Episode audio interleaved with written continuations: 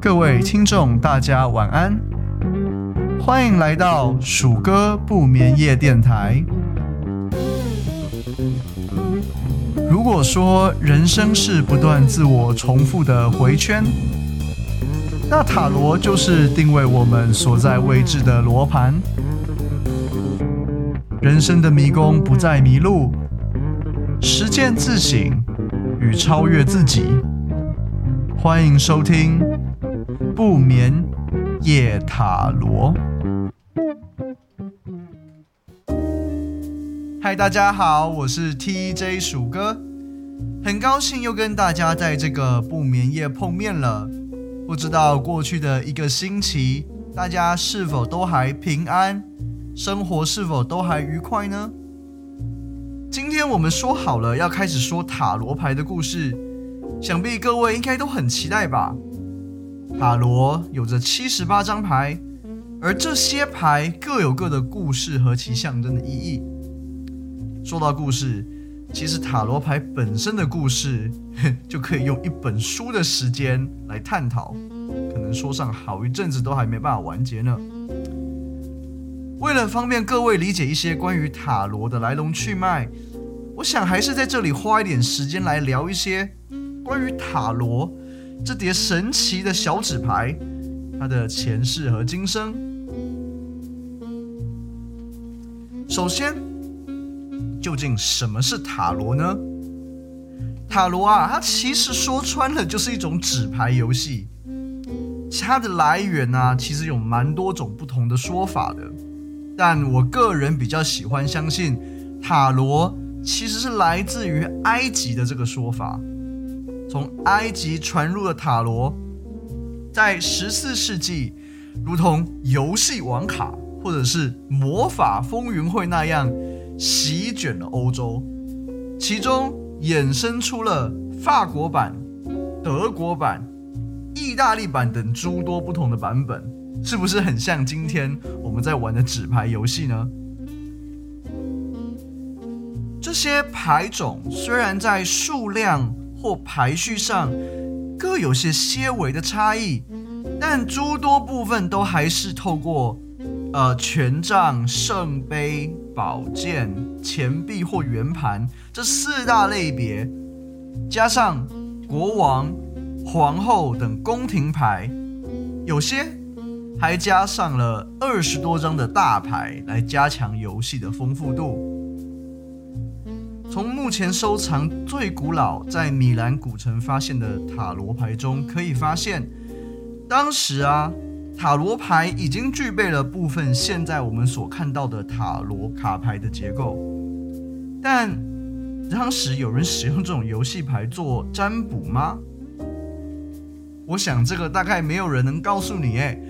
毕竟我也不知道现代有没有哪一个神秘学聚会的人在使用游戏王卡或者是魔法风云会的卡片来作为占卜的媒介。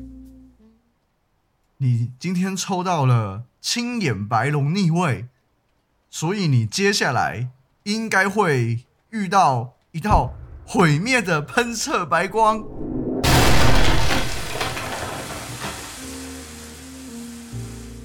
好，玩笑到此为止。随着时间的推移，法国的马赛塔罗被逐渐简化为我们现在所知的扑克牌的同时，古老的原本的塔罗也以比较少改变的各种形式流传了下来。直到了十八世纪末期，开始有神秘学学者发现塔罗牌作为降神仪式的潜力。并且开发出了以占卜为目的的卡片。这个地方啊，要说个现在听起来有趣，但当时其实攸关生存的事实，就是其实这群我们现在所说的神秘学者，其实在当时他就是个异教徒，你知道吗？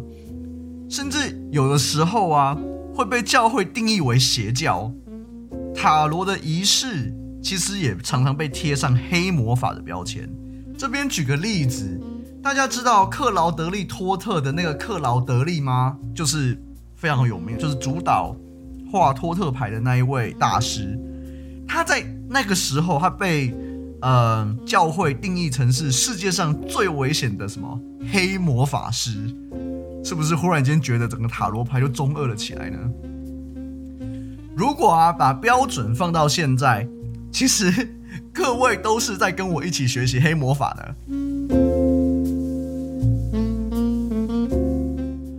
虽然在这边开了一个前人的玩笑，但呢、啊，其实当时那些神秘学者其实是真的冒着生命危险，他们糅合了占星学和卡巴拉，也就是大家所说的生命之树的两大占卜系统，为了塔罗的发展，其实奠基了一个非常扎实的神秘学基础。经过了一百多年的研究。这些塔罗的研究啊，被一个叫做金色黎明会的组织集其大成。其中，爱德华·韦特于十九世纪末协同创作了流传百代的韦特塔罗。韦特体系啊，是现在多数人在使用的塔罗牌系统，而其实多数的变种塔罗。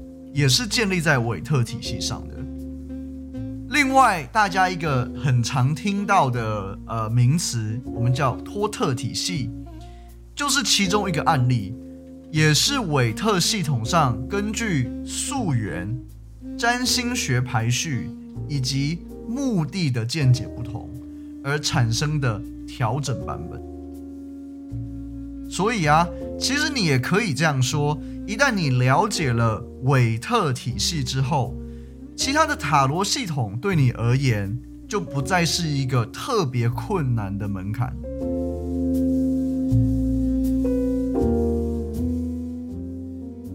OK，这边就要说一个蛮有名的争议了，就是呢，有些同好会传授呃他们的学生说，因为力量和正义的两张牌。在调换后更符合占星学的理论，所以托特是正确的，或者是他们常讲的比较好的。我认为没那么严重，因为根据个人两边都学习的经验啊，如果只是纯粹从牌意上解读，而没有加入对占星学的诠释的话，不论托特或是韦特，都是按照完全一致的逻辑在运作的，并没有优劣之分。而我相信，对了解占星学的人而言，在使用韦特时调换那两张牌，来达成与黄道一致的结果，也不是什么特别困难的事情。在塔罗的世界中，我相信心诚则灵远比是非对错还要来得更加的重要。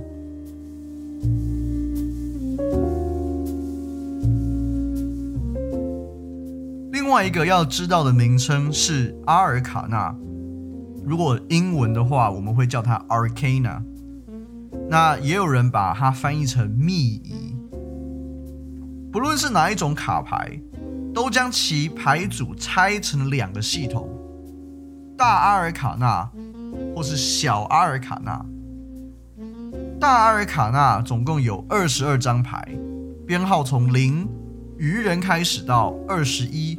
世界，如果从卡巴拉的角度出发的话，二十二张大阿尔卡纳就是二十二条不同的路径，带领原始而未经驯服的能量，逐步结构化、沉淀，而后达成圆满。小阿尔卡纳则能细分成元素牌及宫廷牌。元素牌的四种元素，它个别施展着四种不同风格的能量。火，你可以想象成是无法控制的旺盛的生命力主宰力。在塔罗中，它对应的元素是权杖。水，它可以视作沉潜柔软的精神力以及情绪力，它对应的是圣杯。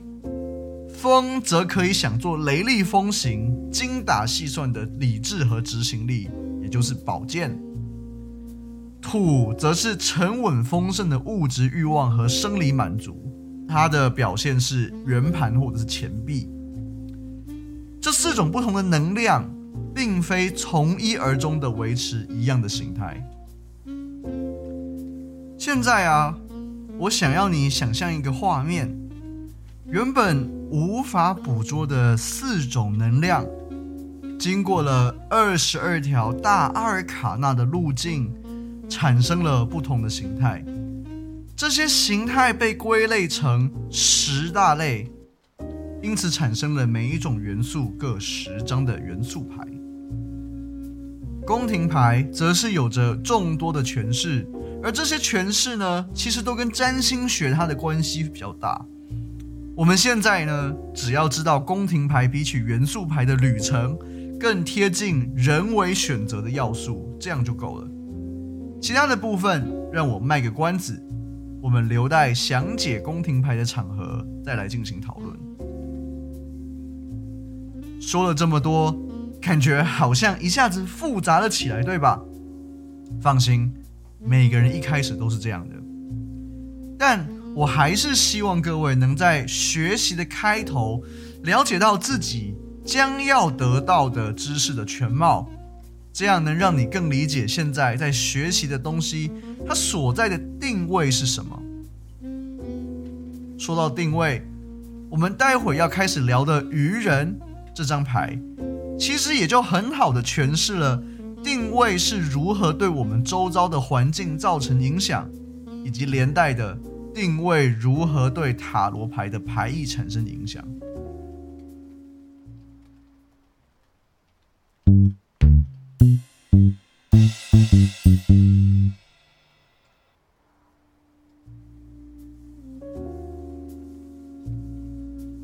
大家试着想象一个画面，对，我又要你想象一个画面，抱歉啦，这个是从今天开始以后，我们两边都要培养的一个默契。今天你被选为了探索新世界的使者，你被空投到了一个没有人的星球，你拥有在地球时大家给予你的鼓励、你的支持、你的建议，以及当然。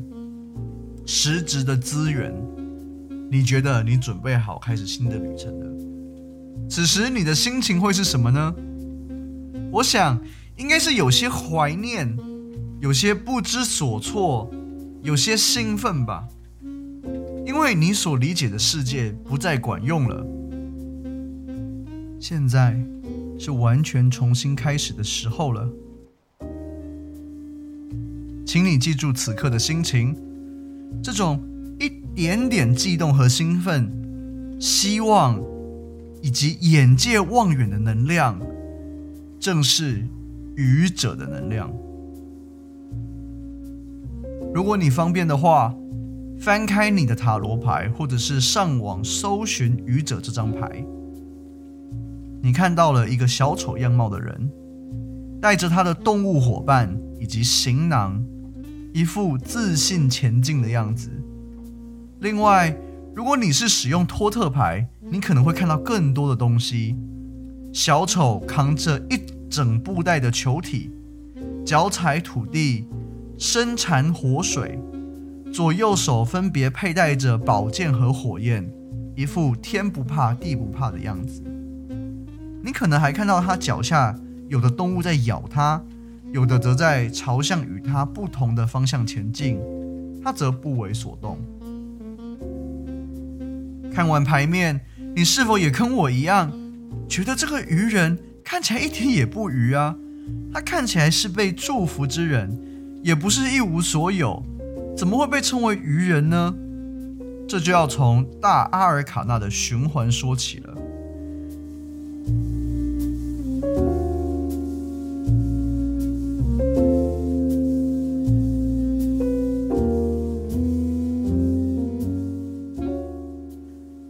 记得我刚刚提到，大阿尔卡纳是二十二条路径。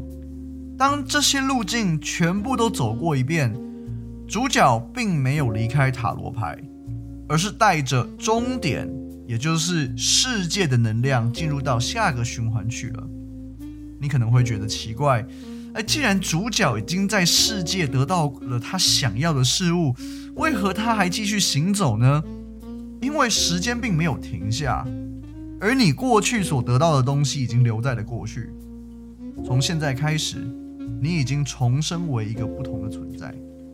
新的你将带着新的驱动力、羁绊、知识和资源，开始继续探索你身边的一切。愚人就是一个这样的阶段。他的愚笨是相对于周边环境的。来到新世界，一切都跟自己所认识的不同。当然，若从旁人的角度来看，肯定不那么机灵吧。但他肯定是有自信的，毕竟他已经完成了前一段的旅程，重生为新的自我。他也是接近本能的。他的知识并不能很好的适应新的状况，所以他倾向透过直觉来选择他如何往下一步行动。最后，他可能被自己的自信所蒙蔽，无法看到处在眼前的危险，因此陷入了真正的愚蠢、盲目、自大，无法看到未来的危机。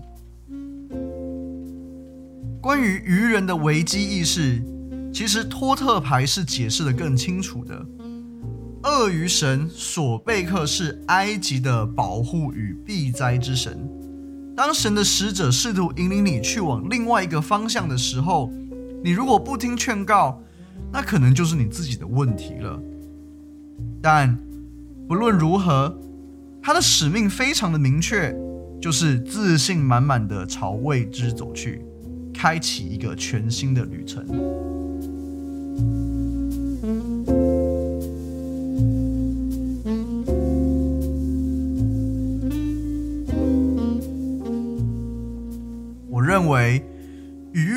世界是一体的两面。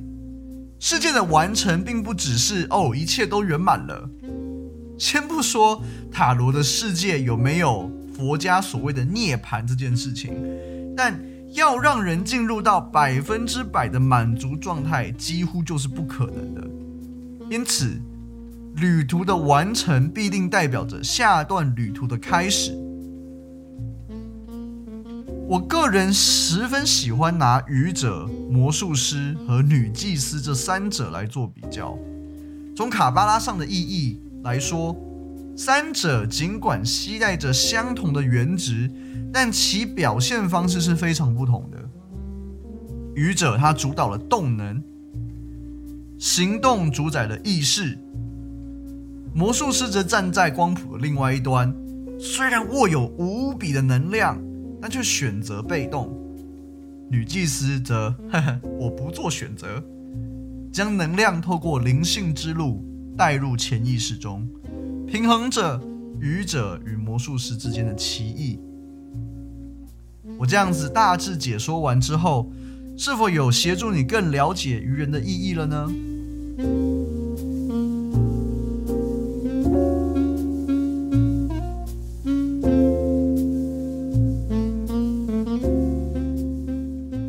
话说回来，我是非常喜欢愚人这张牌的。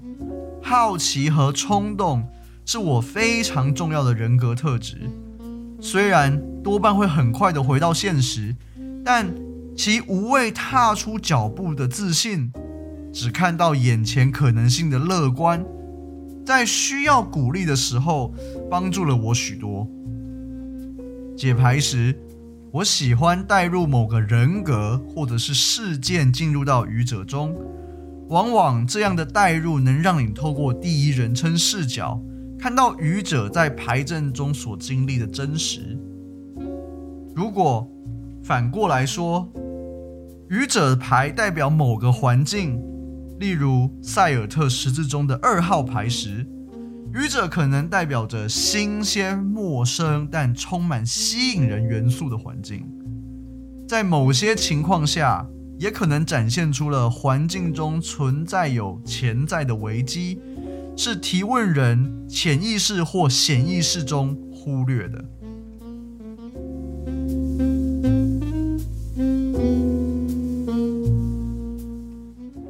印象中，在大学二年级时，曾经有一次替朋友占卜未来的可能发展方向，他一连三次询问，都是同一个问题，结果三次答案中都出现正位的愚者，其中两次还出现在同一个位置，强烈预示着他毕业后将展开一段他现在无法想象的重要旅途。事隔三年毕业后，他十分突然的与朋友们断绝了联络，去到了不知道是美国还是哪一个国家，探索新世界去了。